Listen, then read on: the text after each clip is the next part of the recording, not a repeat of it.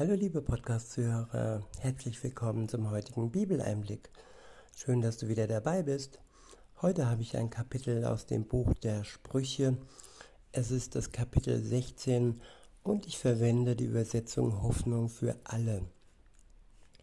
Ab Vers 1 heißt es dort, der Mensch denkt über vieles nach und macht seine Pläne. Das letzte Wort aber hat der Herr. Ja, hier ist der Mensch gemeint. Hier sind nicht nur Christen gemeint, die mit, ja, mit Jesus unterwegs sind, nein, hier ist der Mensch gemeint.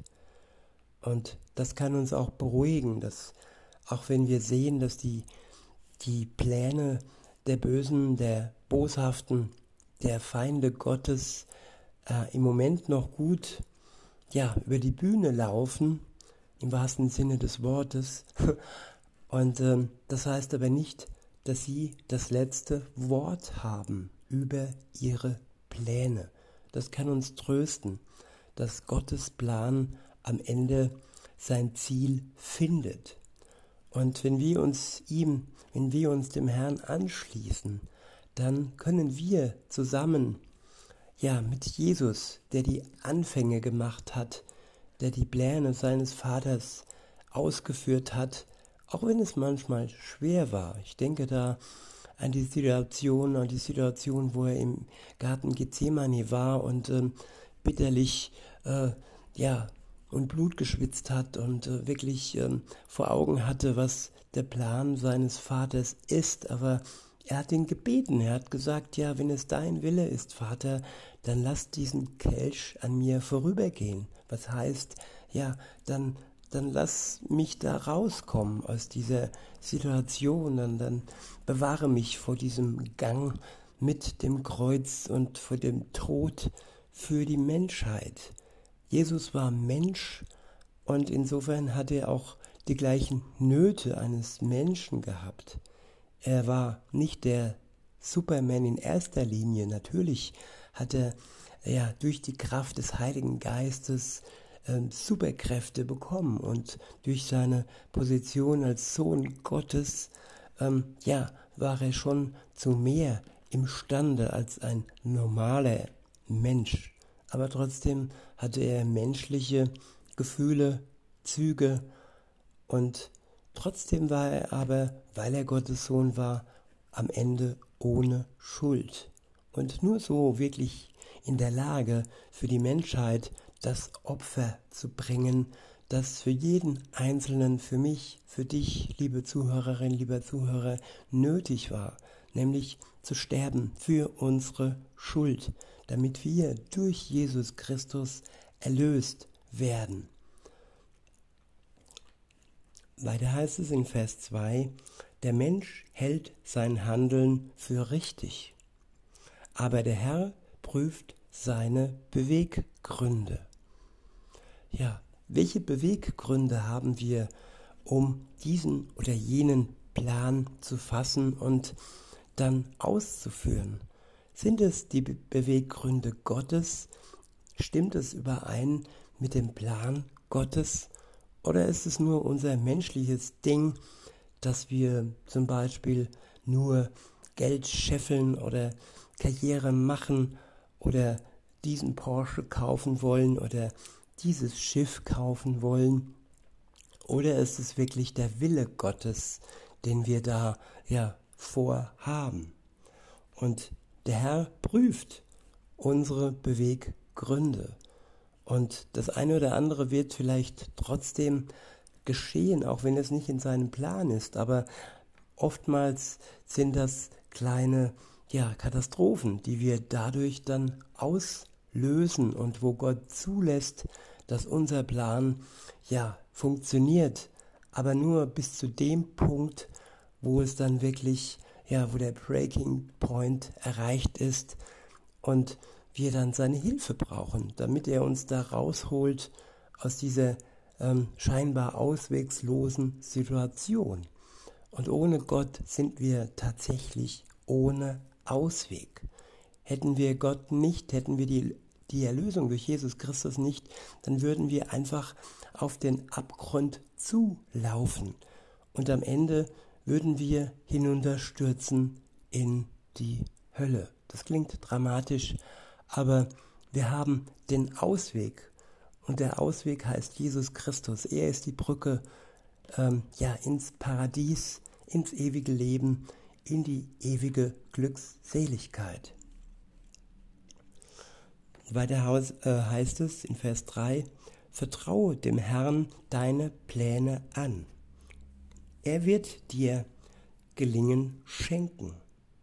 Ja, bevor ich irgendwas äh, schnell, bevor ich irgendeinen Schnellschuss äh, mache, ähm, sollte ich meine Pläne, sollten wir unsere Pläne dem Herrn anvertrauen. Wir sollten ja sie wirklich durchdenken, zusammen mit ihm, mit seinem Geist, mit seinem Wort, sollten wir überdenken, ob das, was wir vorhaben, ja wirklich gut für uns ist, für seinen Plan ist und ja. Und wenn wir dann sicher sind und wenn es wirklich seinem Plan entspricht, dann wird er, der Herr, uns Gelingen schenken. Das steht fest. In Vers 4 heißt es, der Herr sorgt dafür, dass jeden das Los trifft, das er verdient. Auch für den Gottlosen kommt der Tag des Verderbens. Ja, auch wenn im Moment die Tage der Gottlosen so, so goldig und rosig und äh, ja, toll laufen, die Tage des Verderbens kommen für die Gottlosen ganz sicher. Es ist nicht die, sondern der, sorry, der Tag des Verderbens kommt. Nämlich spätestens, wenn Jesus Christus wieder zurück auf diese Welt kommt, wird er sie richten und wird er dem Bösen ein Ende schaffen. In Vers 5 heißt es, der Herr verabscheut die Hochmütigen. Der Hochmütigkeit heißt, auch wenn alle Fakten, alle Indizien, alle Beweise dagegen sprechen, wenn ich mir jetzt so die Politiker anschaue, dann sind sie noch stur und hochmütig und boxen ihren Willen trotz alledem durch. Und diese Eigenschaft verachtet der Herr. Ihre Hochmütigkeit wird für zum Fallstrick für sie selbst werden. Weiter heißt es, du kannst sicher sein, keiner entkommt seiner Strafe. Ja, und Strafe haben die Hochmütigen verdient. Sie haben viel, ja, auf gut Deutsch gesagt, Dreck am Stecken und ja, viele denken, ja, sie, die kommen einfach nur so durch. Nee, sie kommen nicht nur so durch, sondern sie werden dafür bestraft, was sie anderen antun. In Vers 6 heißt es, wer dem Herrn treu ist und Liebe übt, dem wird die Schuld vergeben. Und wer Ehrfurcht vor dem Herrn hat, der meidet das Böse. Ich wiederhole, wer dem Herrn treu ist und Liebe übt, dem wird die Schuld vergeben. Und wer Ehrfurcht vor dem Herrn hat, der meidet das Böse. Ja, wenn wir Gott treu sind, und wenn wir die Liebe, die wir erfahren durch Gott, dass er uns durch seine Gnade vergibt und dass er uns dann durch seinen Geist wirkliche, wahre Liebe schenkt. Und wenn wir uns darin üben, diese Liebe in die Welt zu bringen, dann werden wir auch dauerhaft ähm, unsere Schuld äh, beiseite halten, die wir zum einen auf uns genommen haben, die er uns vergeben hat, aber wir werden auch bewahrt davor, durch die Liebe, die wir üben, dass wir neue Schuld auf uns äh, laden. Und wenn wir dann in Ehrfurcht vor dem Herrn wandeln und das Böse meiden, dann werden wir das Ziel erreichen. In Vers 7 heißt es, wenn dein Handeln dem Herrn gefällt, bewegt er sogar äh, deine Feinde dazu, mit dir Frieden zu schließen.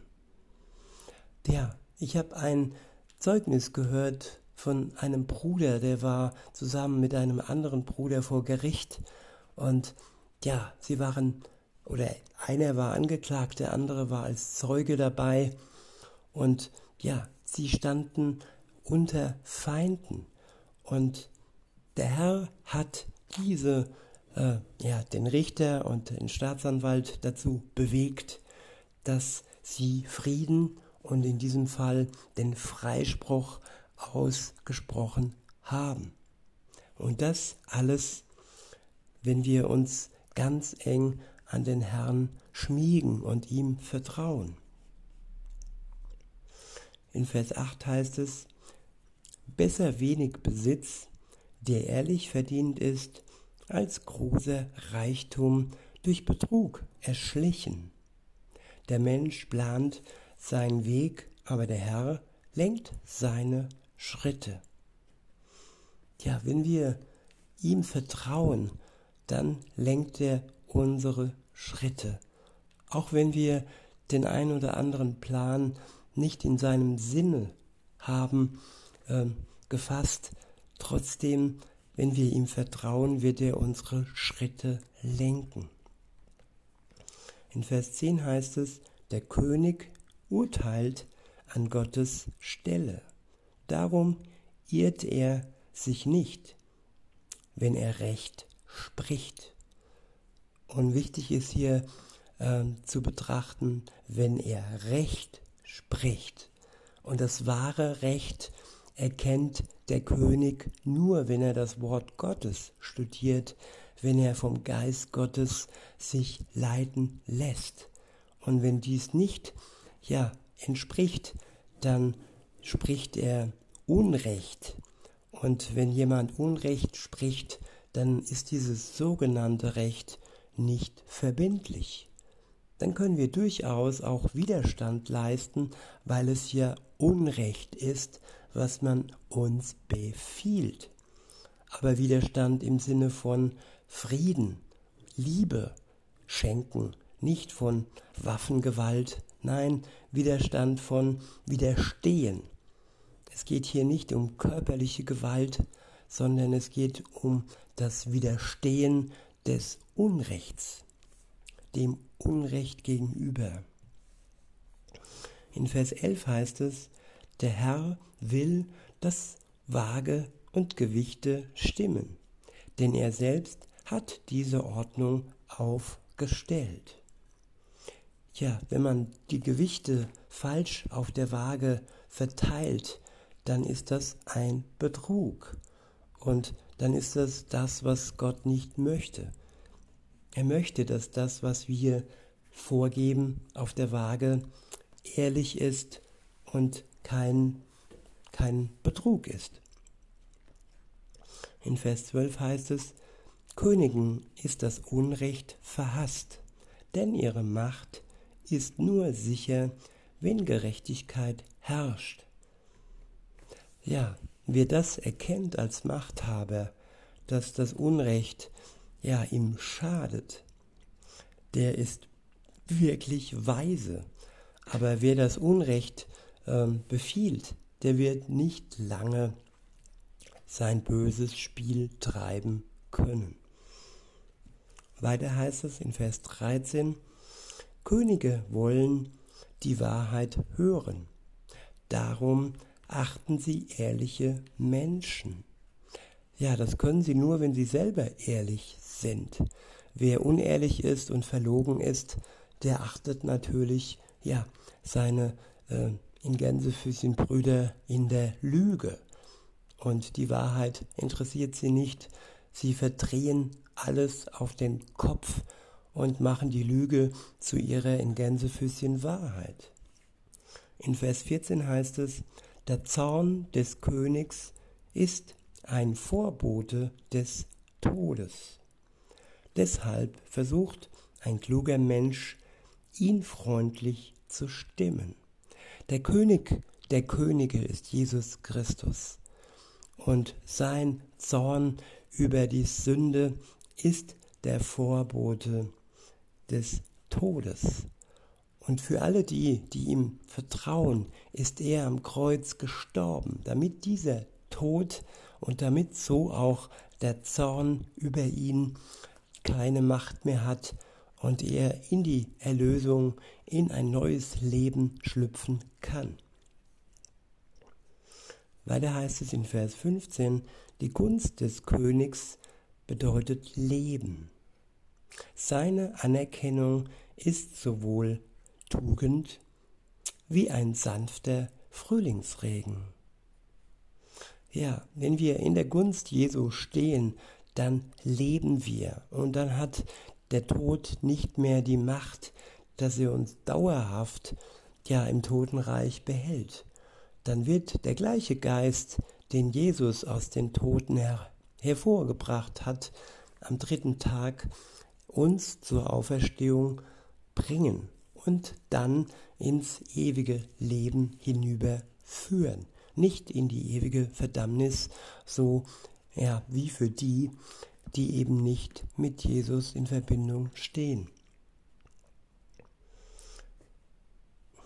Weiter heißt es, die Gunst des Königs bedeutet Leben. Seine Anerkennung ist sowohl ist so wohltuend wie ein sanfter Frühlingsregen. Weisheit und Urteilsvermögen zu erlangen ist viel kostbarer als Silber und Gold. Ein aufrichtiger Mensch meidet das Böse. Wer dies beachtet, wird sein Leben retten. Ja, und dazu ist es in erster Linie wichtig, das Böse von dem Guten zu unterscheiden und uns nicht belügen lassen und uns nicht Gehirn, einer Gehirnwäsche zu unterziehen, dass wir nicht mehr in der Lage sind, das Bösen vom Guten zu unterscheiden. Da hilft uns Gott und sein Geist. Und wenn wir dann den Unterschied kennen, dann können wir aufrichtig sein und das Böse meiden. Und so unser Leben retten. In Vers 18 heißt es, Stolz führt zum Sturz und Hochmut kommt vor dem Fall. Wiederhole, Stolz führt zum Sturz und Hochmut kommt vor dem Fall.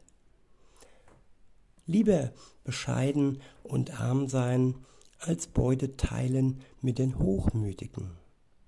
Wer das hört, was ihm beigebracht wird, der hat Erfolg. Und wer dem Herrn vertraut, der findet Glück. Ja, wir lesen richtig. Menschen, die Jesus nachfolgen, finden Glück.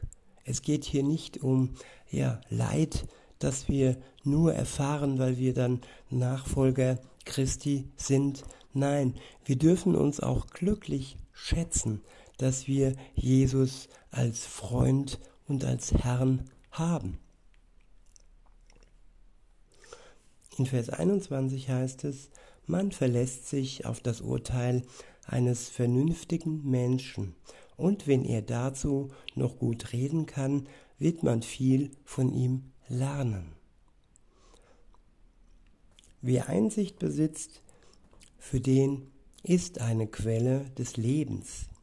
Wer Einsicht besitzt, für den ist sie eine Quelle des Lebens. Aber ein Dummkopf wird durch seine eigene Dummheit bestraft. Ein weiser Mensch spricht weise Worte und kann andere damit überzeugen. Ja, Gott schenkt uns Weisheit. Und durch diese Weisheit können wir dann auch andere überzeugen, welche offen sind für diese Weisheit. In Vers 24 heißt es, ein freundliches Wort ist wie Honig, angenehm im Geschmack und gesund für den Körper. Manch einer wähnt sich auf dem richtigen Weg und läuft geradewegs in den Tod. Hunger treibt den Menschen an. Er muss arbeiten, um satt zu werden. Ein gemeiner Mensch brütet immer neues Unheil aus. Seine Worte zerstören wie Feuer. Ein hinterhältiger Mensch sät Zank und Streit. Und ein Lästermaul bringt Freunde auseinander. Ein verbrecherischer Mensch beschwätzt seinen Freund und bringt ihn auf krumme Wege. Wer listig mit, dem Augen, mit den Augen zwinkert, führt Böses im Schilde. Wer entschlossen die Lippen zusammenpresst, hat es schon getan. Graues Haar ist ein würdevoller Schmuck, angemessen für alle, die Gottes Gebote befolgen. Ja, nur für die, die Gottes Gebote befolgen. Alter schützt vor Torheit nicht, ist ein anderer Spruch. Und graues Haar ist nur ein wirklicher Schmuck für die, die Gott nachfolgen. In Vers 32 heißt es, Geduld zu haben ist besser als ein Held zu sein und sich selber beherrschen ist besser als Städte zu erobern. Der Mensch wirft das Los, um Gott zu befragen, und der Herr allein bestimmt die Antwort.